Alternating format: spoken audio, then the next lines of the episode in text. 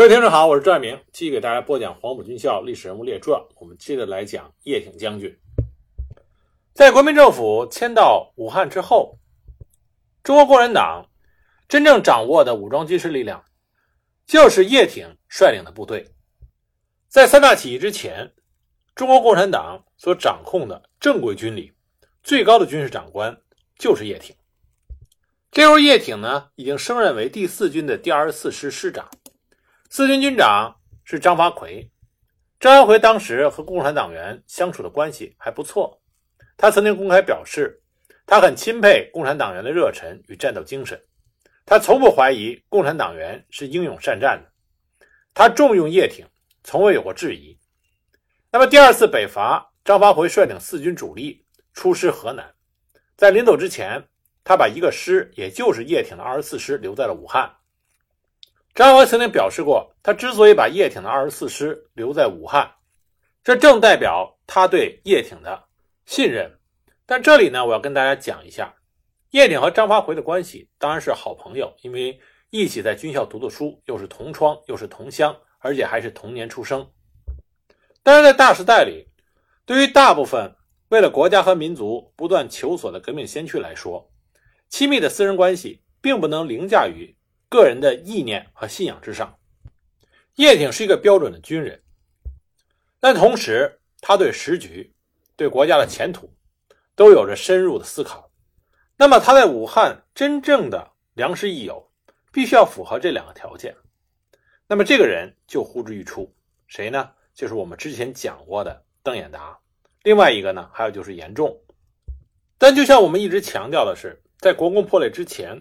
虽然国民党左派和中国共产党是亲密无间的战友关系，但是国民党左派和中国共产党在一些问题上还是有不同的见解的。而这种不同，在叶挺将军身上也能体现出来啊！这是后边我们会给大家讲到的。那么，叶挺率领二十四师留守武汉，一个原因呢是张发奎信任他；那么另外一个主要的原因是二十四师成立不满两个月。四分之三以上都是新兵，装备尚不齐全。虽然叶挺从独立团调了一批精兵强将来补充二十四师的基层干部，但是中下级干部仍感不足。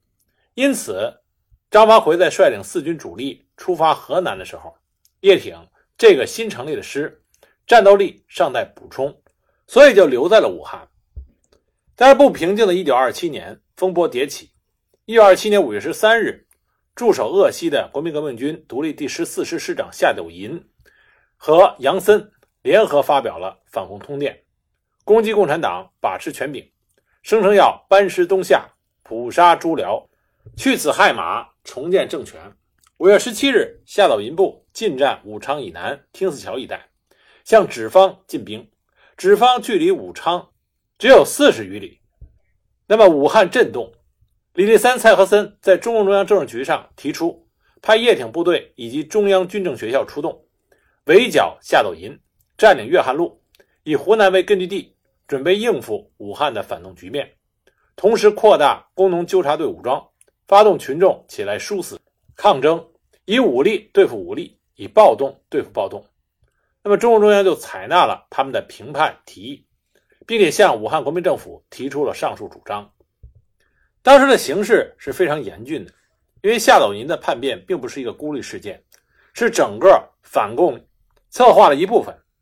那么，武汉三镇的这些反共的人士都为夏斗寅而欢呼，并且散布谣言，说夏斗寅占领武汉不过是指日间的事。而在国民政府麾下，能够去抵抗夏斗寅的只有叶挺的二十四师，因为驻守汉口的是唐生智部的李品仙师。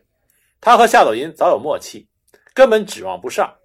而第二军、第六军远在九江安庆一带，根本来不及赶回来平叛。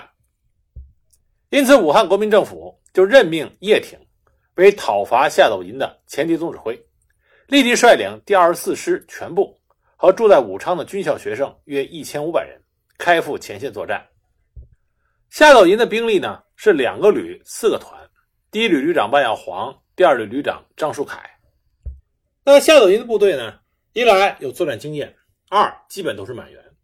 叶挺这边的二十四师和中央独立师二十四师大部分都是没有上过战场的新兵，中央独立师呢都是军校的学生，因此从军事实力上来看，叶挺属于劣势。但是在国民党左派和中国共产党的发动下，武汉工人纠察队、武汉农民自卫军，甚至广东农民自卫军，都踊跃地加入到叶挺的部队，参与对夏斗寅的评判。叶挺作为一位优秀的军事指挥官，他临危受命，当机立断，派二十四师七十二团团长许继慎率部先行逼近芷方，并且组织其他的武装力量共同御敌，配合七十二团的行动。而武昌县县农民协会委员长王平章也在武昌紧急召开了农协扩大会，命令各区代表相继的返回全县各地，组织农民自卫军参加平叛的战斗。一九二七年五月十八日，武汉国民政府正式下发了讨伐令。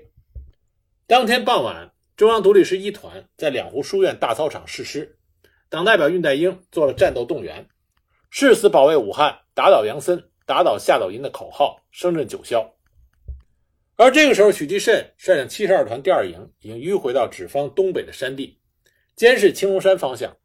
第三营击溃了镇上敌人，首先占领了芷方镇。第一营按照事先的约定，只等镇上的枪响，就向火车站周围的叛军发起猛攻，并且立即夺取火车站，控制芷方。叶挺亲率二十五师第七十五团和湖北省警备团部分战士。以及国民党湖北省党务干部学校二期学生先期到达了芷方。叛军主力虽然退到了芷方以南，但仍有小股的叛军散布在那时是两个独立居民点的芷方镇和芷方车站附近骚扰，有的还窜到了五里界一带。万耀煌在十八号的白天侦察到只有许继慎率领了一个团的兵力，那么他在报告了夏等寅之后，会同第二旅旅长张树凯部。在五月十九日凌晨，分两路向芷方展开了反扑。叶挺当即命令七十二团向左翼进攻，中央独立师一团配合七十五团在右翼展开，并且亲率预备队在中央督战，向叛军发起了攻击。战斗激烈的打响，叶挺看到中央独立师虽然是新兵，但是有党员和老战士做骨干，战斗情绪很高，加之有工人纠察队和农民武装的配合。完全可以打败敌人，所以他抓紧时机，决定命令部队全面出击，并且下了死命令：只准进，不准退，怯战者以军法处置。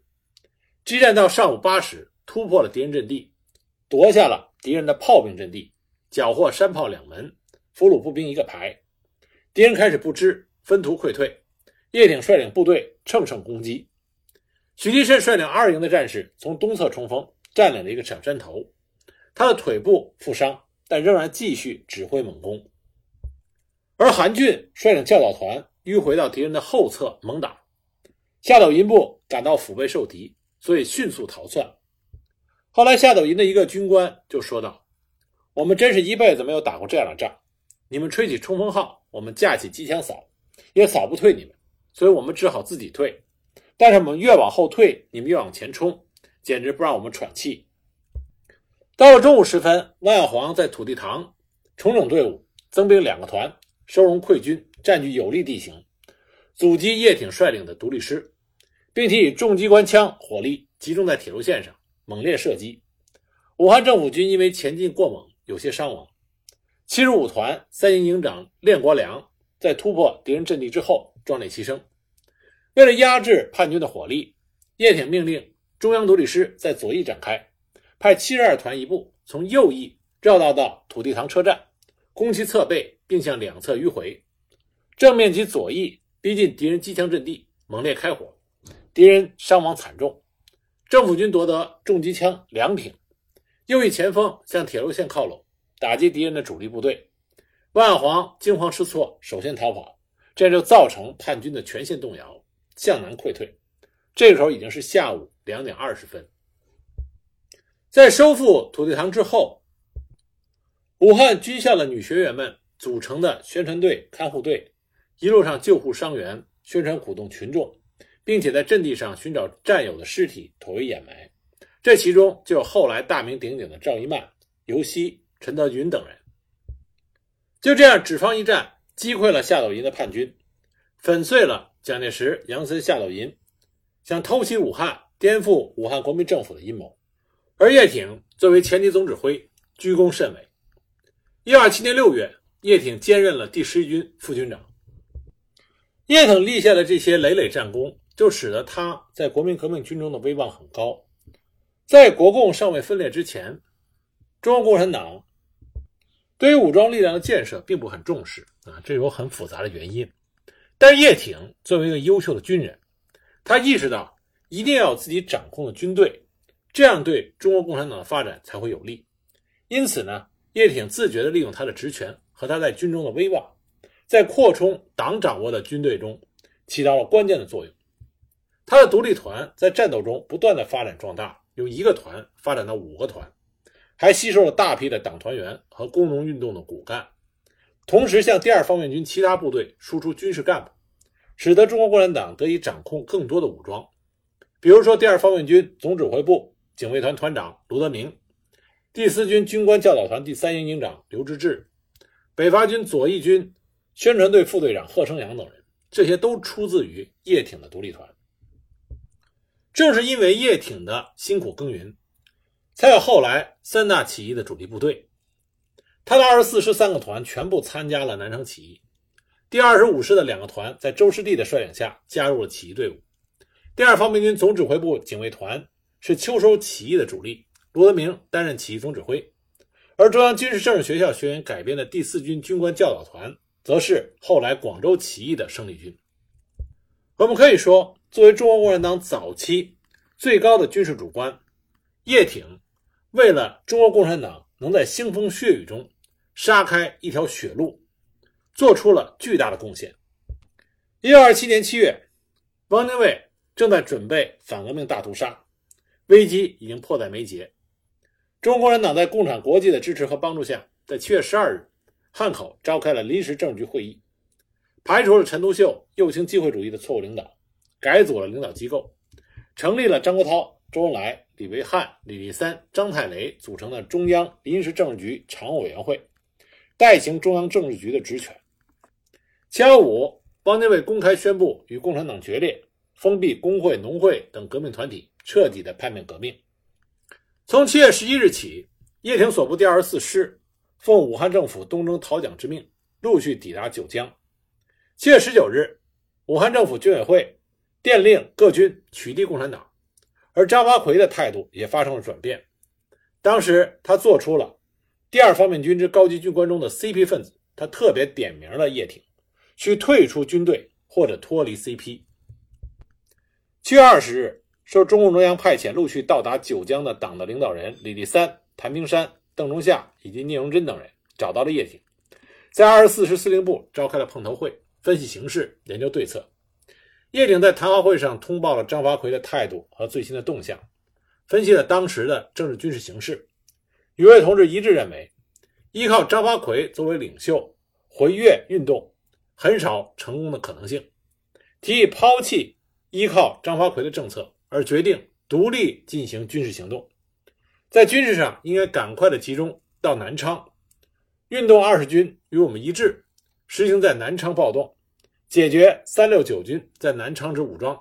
在政治上反对武汉、南京两政府，建立新的政府来号召。这次谈话会第一次明确的提出了举行南昌起义，向武汉政府示威，保持国民党的三大政策，胁迫张发奎赞成这个主张。南昌起义实际上，叶挺是最高的军事主官。那叶挺对于南昌起义到底有多重要呢？我们举一个例子，我们都知道张国焘在七月三十日赶到了南昌，传达斯大林以共产国际名义对中共进行南昌起义的答复密电。他转达了七月二十六日中共中央临时政治局常委会会议上苏联顾问的意见。当时苏联顾问加伦。认为，如果张发奎能够同意回师广东，并且不强迫叶挺退出共产党，那么有这两个条件，就可以和张发奎一同回师广东，并且指出与张发奎同返广东在军事上极为有利。这里我们可以看到，叶挺退不退出共产党，可以成为进门进行起义的一个条件。这足以让我们看到叶挺在当时的重要性。张国焘当时是要求推迟暴动的时间，主张一定要得到张发奎同意之后才能进行起义。那么叶挺作为军事上最高的主官，他从暴动取得成功的条件上考虑，认为将分裂行动推迟一些时间也许是好的。但是叶挺也强调，鉴于当时紧急情况已经不允许稍作迟缓，所以应该根据实际情况不顾一切地干下去。那么手握兵权的叶挺表了态。会议就决定按照原计划举行起义。在相当长的一段时间里，一些影视作品都会把南昌起义描写成贺龙的二十军是真正的主力，但实际上南昌起义真正的主力是叶挺的二十四师。在联合发布作战命令的时候，也是叶挺在前，贺龙在后。其实这是非常正常的，因为叶挺在国民革命军中，甚至中国军界。他的名声和威望都是要高于贺龙的。那么第二个呢？从部队的质量来说，二十四师无论是精神面貌、信仰的坚定程度，中国共产党对于部队的掌控程度，都要远好于贺龙的二十军。在关于南昌起义的报告中，明确的写道，当时贺龙二十军所属的一个营长在事前泄露了机密，因此在南昌城内有部分敌人已经开始严密的警戒。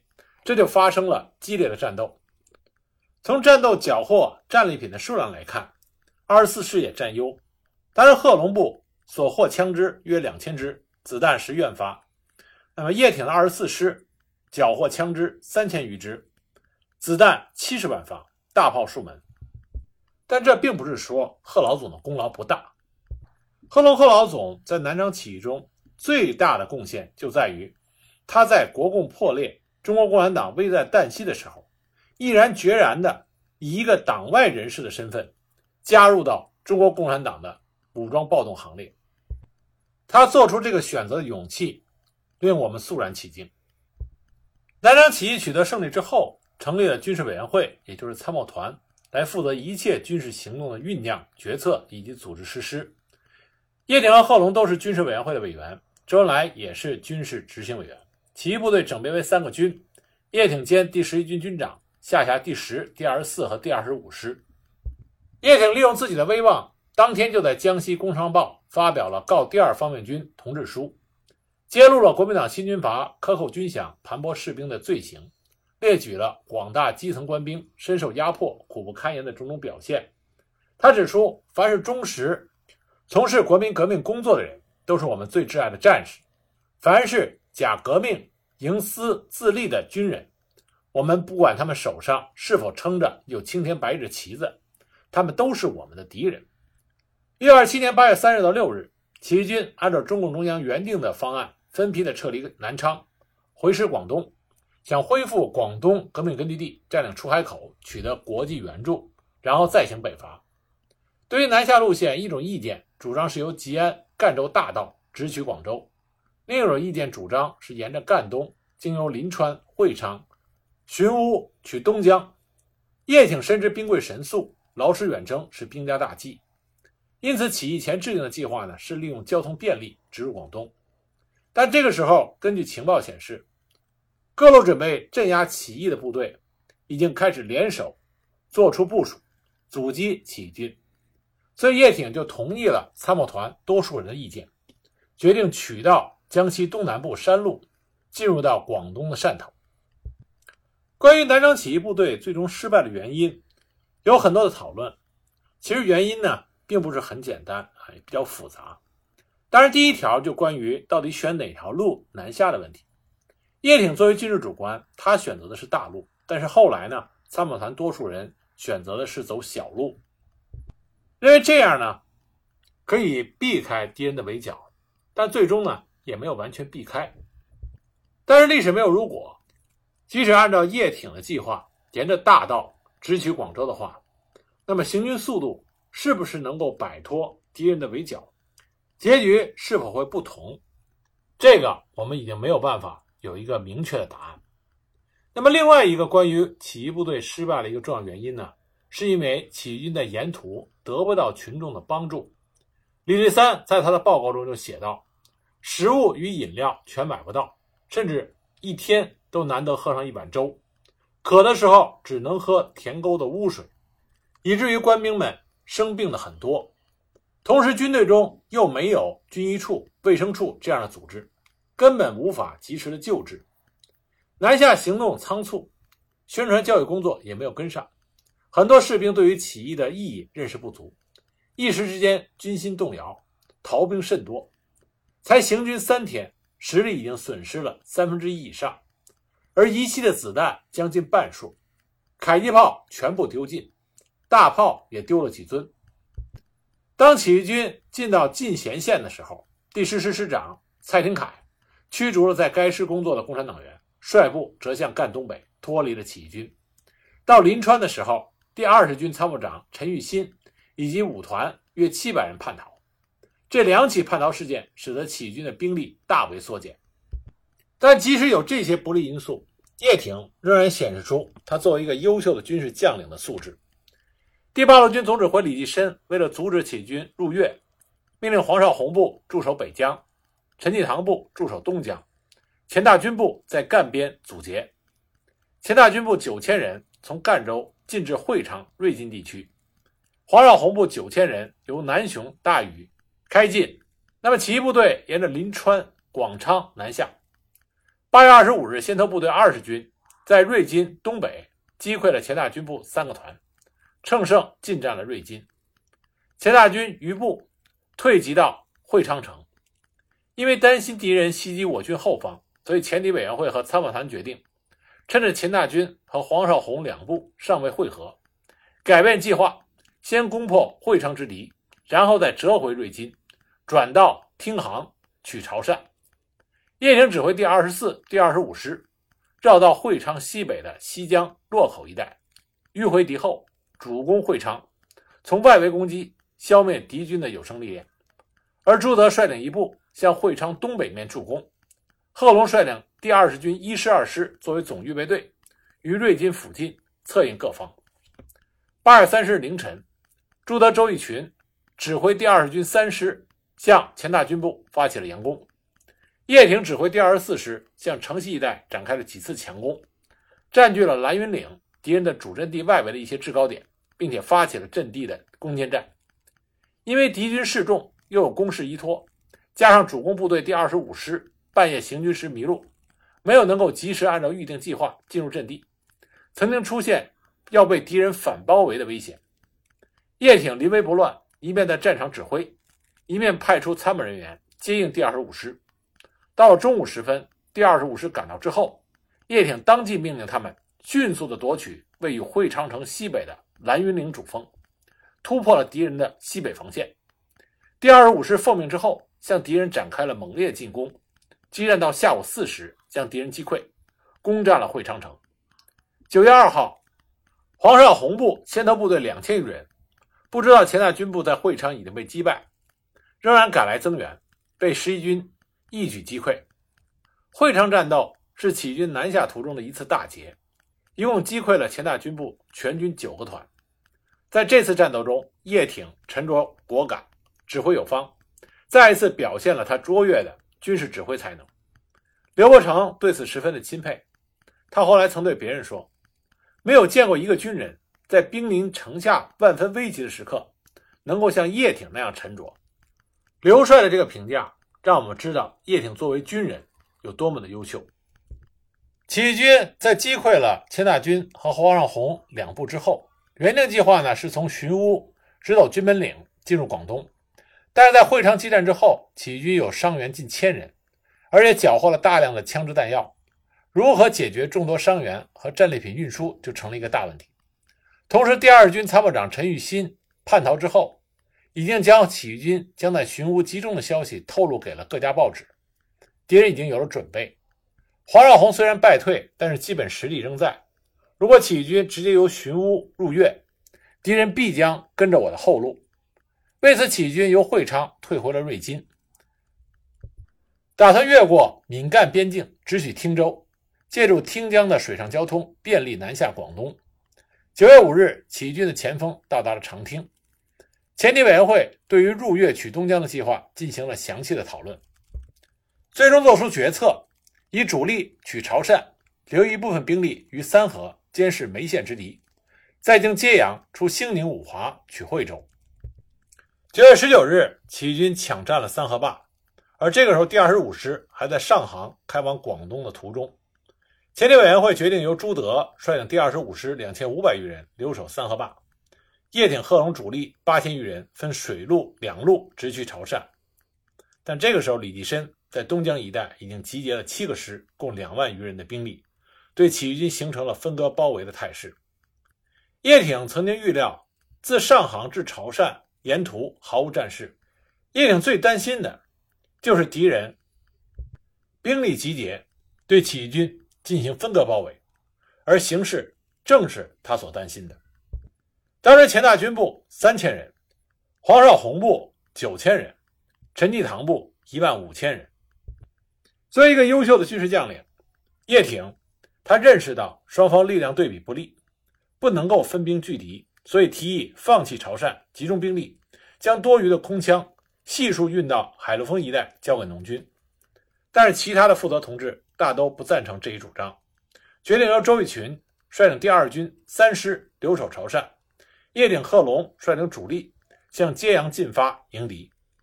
当时敌人已经到达了汤坑，总计兵力是五个师以上，约一万五千人，三倍于我军。九月二十八日清晨，起义军兵分两路向汤坑方向进击，叶挺身先士卒，靠前指挥，在白石至分水纵深十多里的丘陵地段。与敌军王俊、薛岳部展开了血战。敌人正面的第一道防线被起义军突破，因为不能协同动作，又因两翼为敌人所包围，官兵伤亡太多，所以不得不下令撤退。但是敌人也伤亡甚大，同时撤退，并没有向起义军追击。这场作战两日夜，歼敌三千余人，但是起义军也是伤亡了两千余人。第二十四师下级干部。伤亡殆尽。在起义军决定退却的时候，有两种主张：一个呢是直接到海陆丰与农民结合；第二个呢是迅速由小路退至潮州，与革命委员会以及第二十五师联合，再退到福建。叶挺是第二种主张。这个正确主张呢被参谋团所接受，全军东去，回援潮州，以图入闽。九月三日凌晨，起义军向潮州撤退。贺龙率领二十军在前，第十一军殿后，但是因为向导语言不通，部队退由揭阳再去潮州，再加上部队极为疲乏，行动迟缓，结果黄绍竑的部队先赶到潮州，撤退途中得知潮州失守，汕头也难保，革命委员会向海陆丰转移。叶挺认为去海陆丰不是办法，越走离三河坝的第二十五师越远。主张带上第二十五师向福建去，因为那里敌人薄弱。但是党代表聂荣臻认为没有得到命令，而擅自挥师北向不妥，于是掉头向西，于十月三日中午到达普宁流沙，与由汕头撤出的革命委员会会合。在流沙，周恩来召集起义领导人举行了一次决策性的紧急会议，研究下一步的行动方向等问题。周恩来讲完之后。叶挺谈到了过去的教训，说：“我们如果再有一团人，就什么都不成问题了，并且激愤地表示，到了今天，只好当流寇，没有什么好说的。”啊，从这个言语，我们又一次看到叶挺将军他的真性情。他所说的“当流寇”就是打游击的意思。叶挺再次建议部队北退入闽，但是会议根据张太雷在汕头传达的中共中央指示精神，决定起义军主力撤向海陆丰。部队刚刚离开流沙不远，就遭到了陈济棠生力军的拦腰截击。无论是从人数上，还是从部队的状态上，陈济棠的部队都远超于起义军。尽管叶挺率领所部奋起还击，掩护了领导机关的撤离，但是起义军终归还是无力回天，遭遇了彻底的失败。失利之后。第二十四师余部千余人由董朗率领，经夹子港赴海陆丰，与当地的农军会合。而留守三河坝的第二十五师，在朱德、周士第、李硕勋的率领下，与钱大军部激战两昼夜，弹尽粮绝，向福建退去。后来在。朱德、陈毅的率领下，和毛泽东领导了秋收起义部队会合，参加创建井冈山革命根据地的斗争。而第二十军的余部两千人，在第一师师长贺锦斋的率领下，在陆丰向陈济棠部投降。而身患重病的周恩来，在叶挺、聂荣臻的陪同下，在陆丰乡下养病半个月，后来在汕头地下党的护送下，乘小船转赴了香港。这是叶挺参加南昌起义的全过程。不过，关于叶挺和南昌起义，我们要多说几句。这多说的几句是关于叶挺和两个人的关系，一个是他和张华奎的关系，一个是他和蔡廷锴的关系。那么下一集呢？我给大家具体的讲一讲。